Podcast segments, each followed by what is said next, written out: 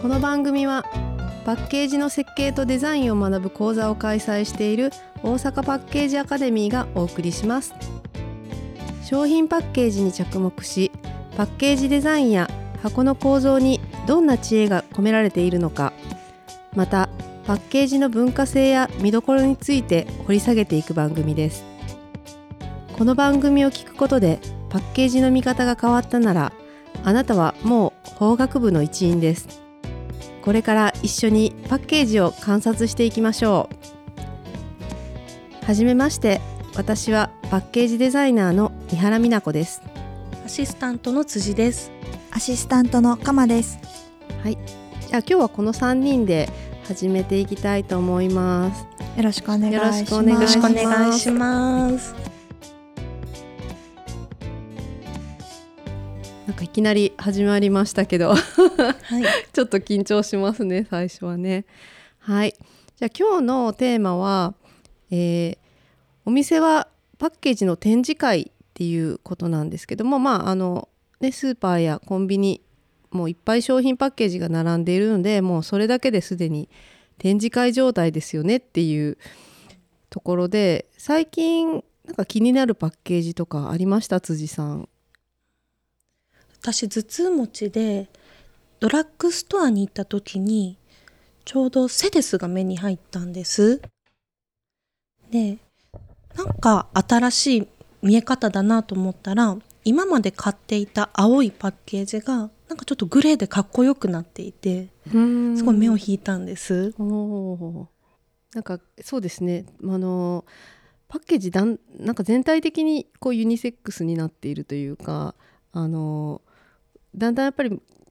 機能というか効果もね、あのだんだん良くなっていっているのでこうバージョンアップするっていう感じのなんかカラーリングになっているのかもしれないですよね。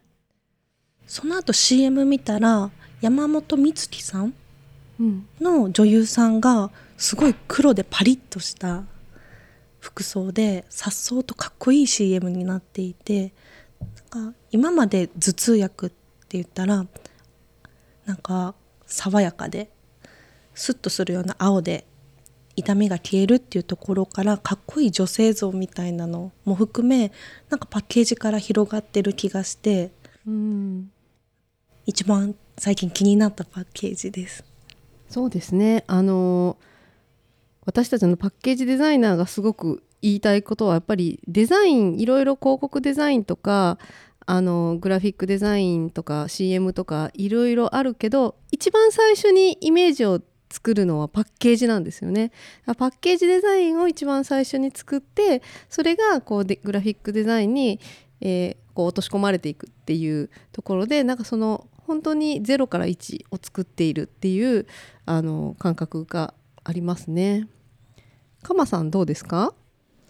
はい。私は、えっと、お店に並んでるわけじゃないんですけど、この前、えっと、携帯の機種変をしたんです。はい。で、えっと、Google Pixel にしたんですけど、その時の入ってた箱が、はえっと、まるでアップルの製品手に取ったようなっていうのがすごい感じて、なんか表面がマットのサラサラした感じで、あ箱がそう角張ってて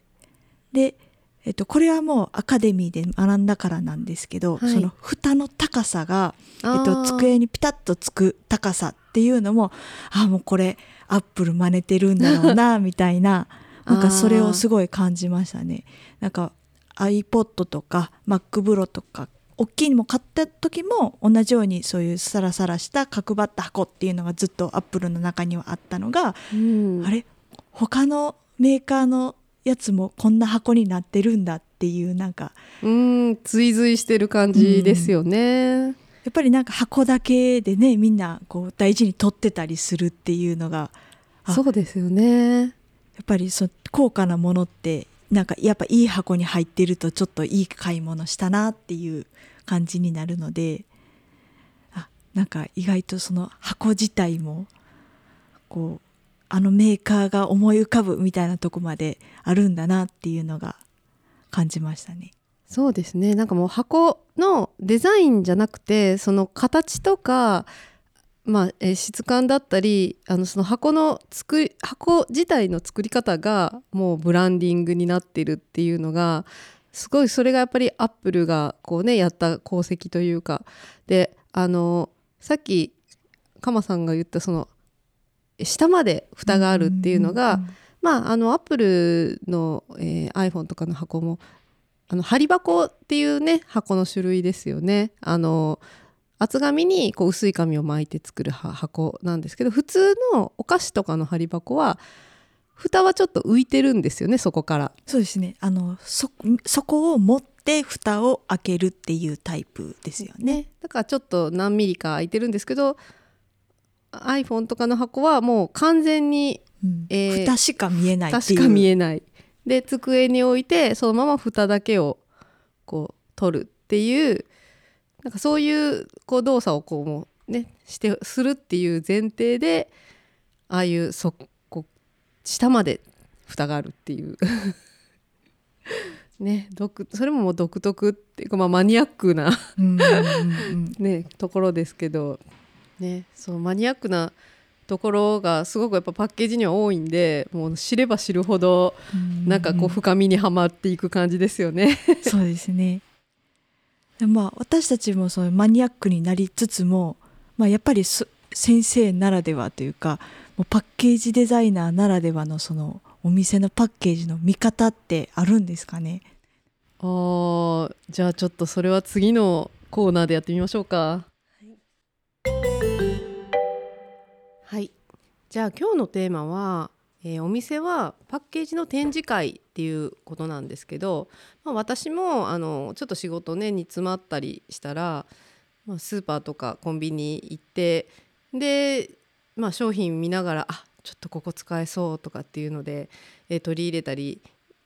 まあ、そういうことも簡単にできるっていうのがねこうパッケージの面白いところだなと思うんですけど本当に新しい商品だったり、まあ、あの定番の商品だったりがこう常にもう気軽にこう見に行けるっていうあの場所ですよね。スーパーコンビニね。うんうんうん。であの最近ちょっと私があの気になったのが、えーシャンプーのリフィルなんですけど、あの透明のものが出てて、普通シャンプーとかリンスとか洗剤のリフィルってあのいわゆるアルミ蒸着っていうなんかアルミが貼った内側にそうそうアルミが貼貼ってある。フィルムの、うんうんえーパウチみたいなんですけどあのそれが透明になっててあ初めて見たと思ってであのちょっと聞いたらやっぱりなんかそれができるようになったらしいんですよね。今今までなかったね今までなかったでよく考えたら確かに今までなかったでそれがとても新鮮に見えて、うんなんかあのドラッグストアで「おお!」って一人になってたんですけど であのどっちかっていうとあの中身が見えるってパッケージの世界ではすごく重要なことで、まあ、特に食品とかだと中身が見えるから安心して買えるっていうことがあって、で中身が見せれないポテトチップスとかまあそれはあの光とかがね入らないように、まあ、あの商品の劣化を防ぐために中身を見せないっていうものに関しては、えー表面に写真をうん入れたりっていう風に中身をできるだけ分かりやすく伝えるっていうことをしてるんですけど逆にもう一つ中身を見せるとなんかどんなことが起こると思う？中身の量が分かります。そうねそう量が分かっちゃうんですよね。うんだから人によってはえ少なって思ったり、うんなるほ。ど。なんかそういうことがあるんでまああのすごく公平なあの売り方ではあるんですけどなんかえー、意外と少ないちょっとしか入ってないみたいな感じに思われたりしないのかなと思うんですけどまあその本当に透明、まあ、シャンプーのリフィルとかは透明感を生かしたデザインが出ててですすごくそれが新鮮に感じてあまたなんか新しい見え方がでなんか売れそうっていう風にあ結局あの素材とのそのマッチングみたいなのもパッケージにはすごくあって、新しい素材が出たらなんかそれに合ったデザインでマッチすればすごくこう新しく見えてあの話題にもなってなんか売れるみたいな、うんなんかそういうことが結構あるなと思いますね。見えることでなんか誠実なイメージがすごくうん湧くような気がします。うんあの中身見える、そうですそうですそうでね、す。量はっきり はい。そうですね。それもブランディングというかデザインに意識されたりすることなんですか？なんか例えばこうククッキーアメちゃんとかが入ってる袋だとどうしても立てて販売すると下の方に溜まっちゃう、上の方はあの袋が半分ぐらい、ねうん、開いちゃう。だからそこは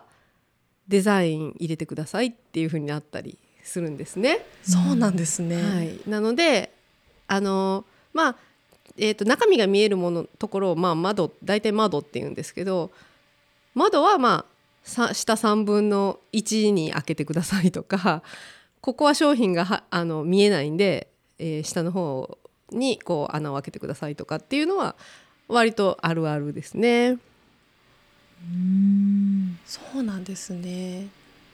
あとねなんかその個包装とかで、まあ、クッキーとか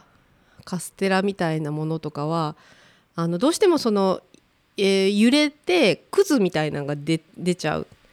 から、そのくずがやっぱりなんかまあ見た目あんまり良くないっていうことであのそのくずがたまるようなところはデザインを入れてくださいっていう。そういう指示というかお願いをもとにデザイナーさんはデザインに落とし込むってことそうですか？そうですだからここはどうしてもそういうふうにあのくずが見えちゃうんでここはデザイン入れて隠してくださいとか色ベタを入れてくださいとかあとはそのこうまあねよくあの、えーフィルムとかの個包装とかだと両両側とかにあのシール、まあ、ヒートシールっていうんですけどあのシール部分がありますよね。でそこ止めてある部分止めてある部分ですよね。でその部分とかに、まあ、透明の場合はその部分にデザインが入っちゃうと、まあ、そこにやっぱり機械のピンホールとかあの例えばその何かそういう商品のくずとかが入ってでそれがカビの原因とかになったりとかするんで、まあ、そこの部分はデザインを入れないでくださいとかそういう逆にここは入れないでくださいもあるんですよね。結構本当にあの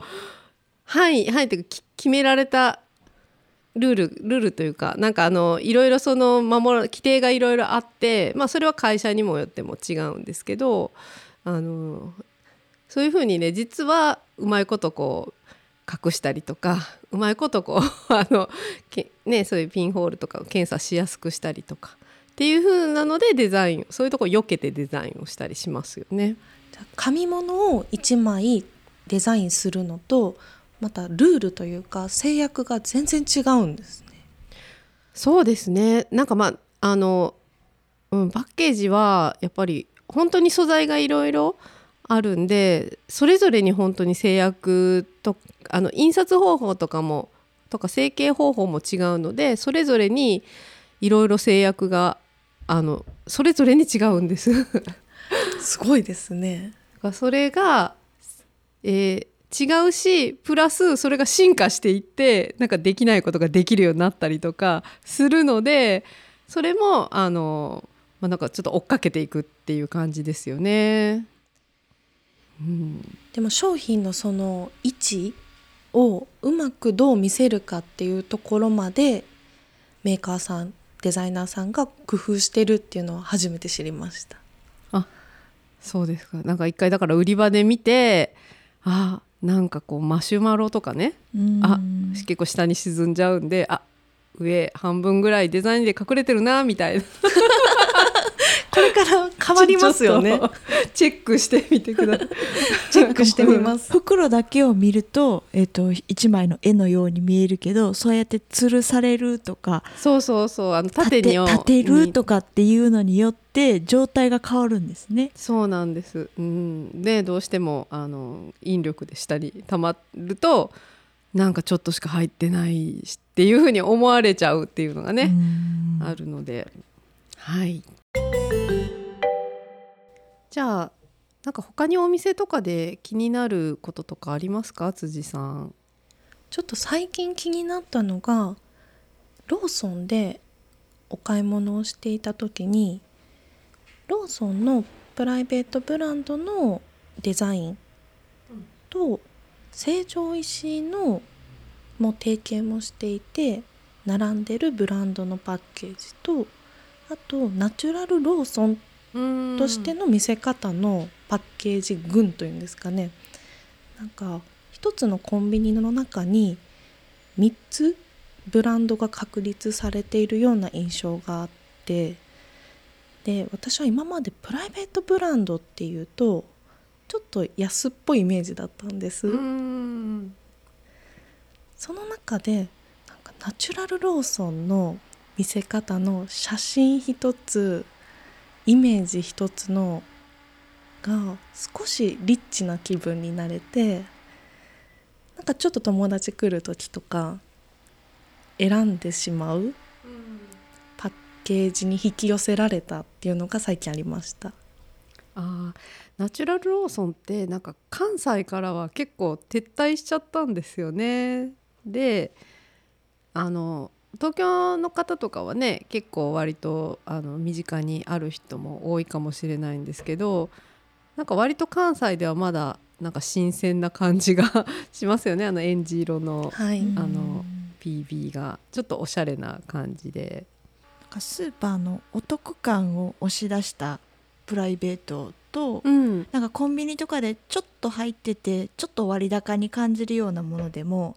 なんかす高級感があるというかご褒美感があるデザインになるとそれはそれでまたプライベートブランドとしてちょっと種類が違いますね。うん、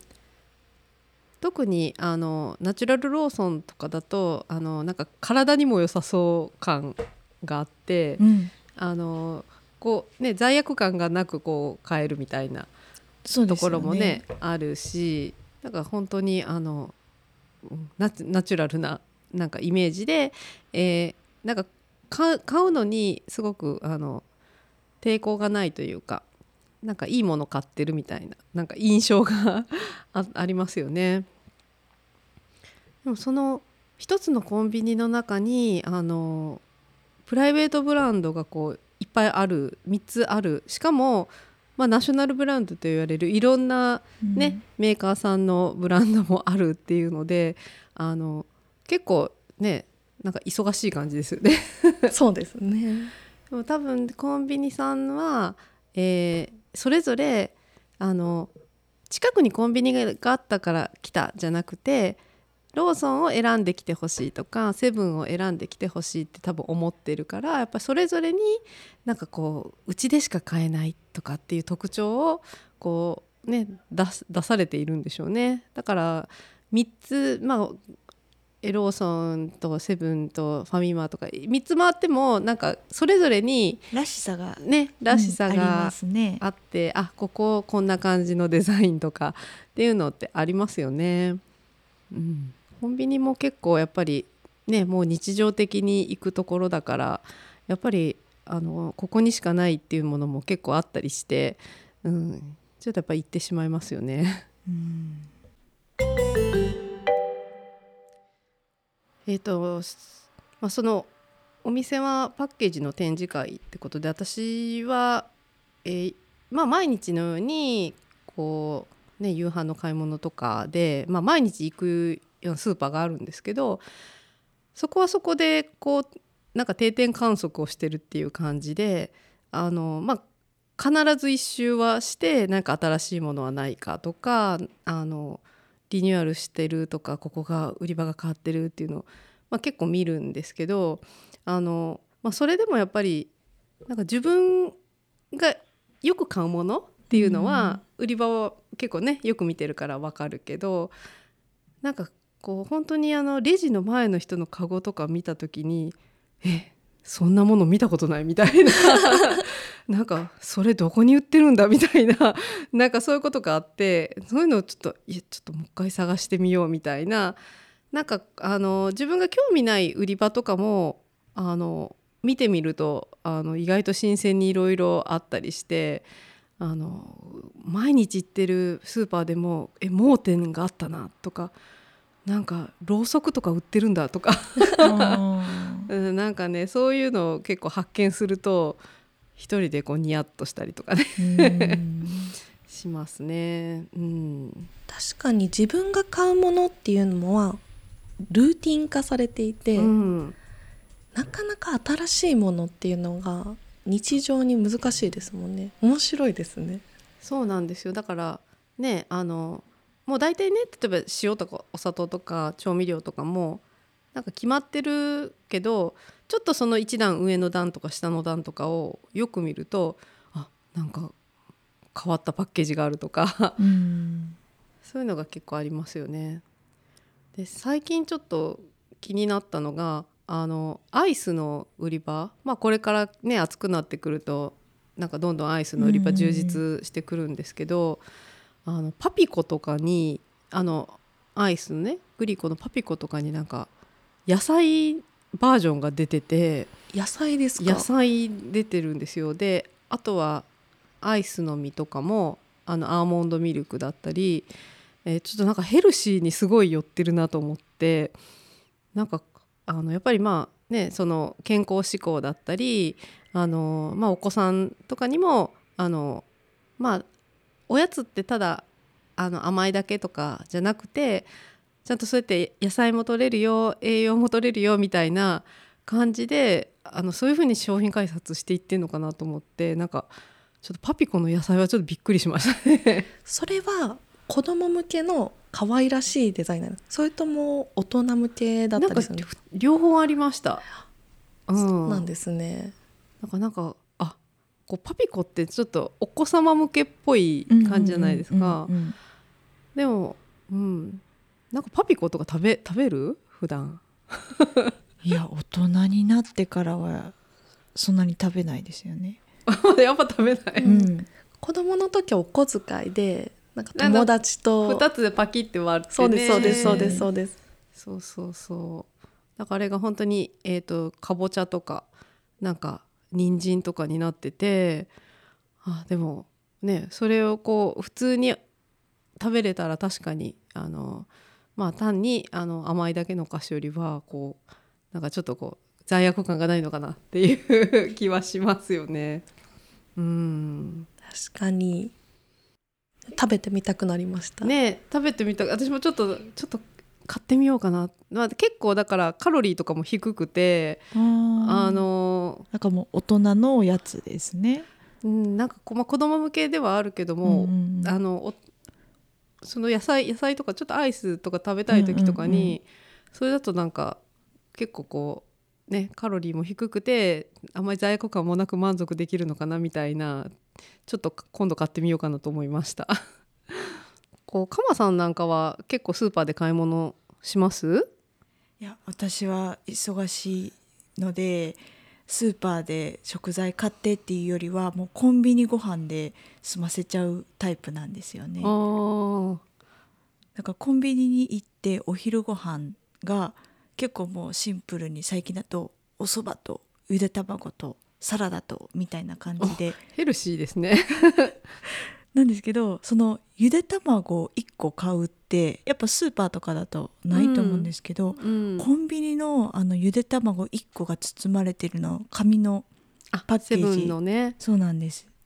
ただあれがなんかすごいなと思うのが、えっと、完全に密封で包装されてるわけではないんですけど、うんその卵の大事なそのぶつけて割れないみたいなところが、うんもう紙1枚で卵が浮くように動かないように固定されてるんですよね。あれすごいよね、うんなんかあの構造なんかすごいテストとかも何回もしたんやろうなっていうね構造ですよね。で多分卵のパッケージって普通にスーパーとかで買うと、まあ、プラうん。とかで何個も入ってたりすると思うんですけど、うん。その1個のためだけに、まあ、紙だと、うん。私もそのデスクでお昼ご飯食べた時にその卵の殻とその紙なんでもうまとめてゴミに捨てれるんですよね。プラだと分別しなきゃいけないんですけど、なんかもう紙一枚の構造もすごいしそういう分別もいらないしみたいなのでなんかすごい合理的な気分に。あああれでも本当にあの卵も微妙に多分それぞれ大きさが違うじゃないですか。なんかそれも多分見越してでもあの完全に全部ねガチッとあの包まれてるんじゃなくて、ね。結構スリーブみたいな感じですよね。そうですね。あくまで支えられてるだけで、うん。横から見たら卵が見えるので、うん。あくまで密封のパッケージではないんですよね。ね持ち運ぶように特化したというか。ん。でも全然ひびとかは入らない。ああ全然ないです、うんうん。ねあれ本当にすごい優秀な構造 ですよね。いやもうコンビニはなんかお一人様というかその少ない量をいかにうまくこう売るかっていうので、うん。なんかスーパーにはないパッケージっていうのが見れるなと思って。確かに。いやあのね密かにあのえっ、と唐揚げくん的なあのああいうところのやつとかも割と優秀だったりするんですよねパッケージ。あの一人用のこうあのスナックスナのねックの。だから結構やっぱり、うん、その買う人があのスーパーと違うからやっぱそのそういうターゲットにそれぞれにカスタマイズされたなんかその構造だったりパッケージっていうのがねあるからやっぱり面白いですよねどっちも。はい、こんな感じでなんか気になる部分がすごくマニアックな感じになってきました。うんうんね、そうマニアックなところがすごくやっぱパッケージには多いんでもう知れば知るほどなんかこう深みにはまっていく感じですよね。そうですね。はい。では、えーそろそろお時間なので、えー今日の法学部のまとめに入りたいと思うんですけど、今日はどうでした？辻さん。今日はパッケージっていうとうん。私にとっては百貨店とかなんかどこかの有名なすごいパッケージとかうん。なんかそういうものをパケ買いとかインスタとかで見てる印象がすごい強いんですけどはい。でもなんかデイリーで身近で先ほどのねゆで卵もあもう気になって仕方ないですからね。あ。この後セブンで見るみたい。はい、なんかすごい身近なところが展示会場っていうところがなんかすごい腑に落ちて楽しかったです。ああ、そうですよね。そう結構あの意外とね、なんか身近なところにお宝発見みたいなね。近くでも十分こういろいろ楽しめるというか身近でも、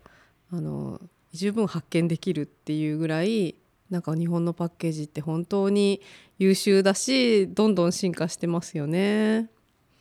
えーこんな感じでちょっとパッケージのなんかマニアックな話とかちょっと面白いネタとかなんかたまにはマニアックなネタみたいなものをお話ししていきたいと思います。では次回の法学部をお楽しみにありがとうございました。ありがとうございました。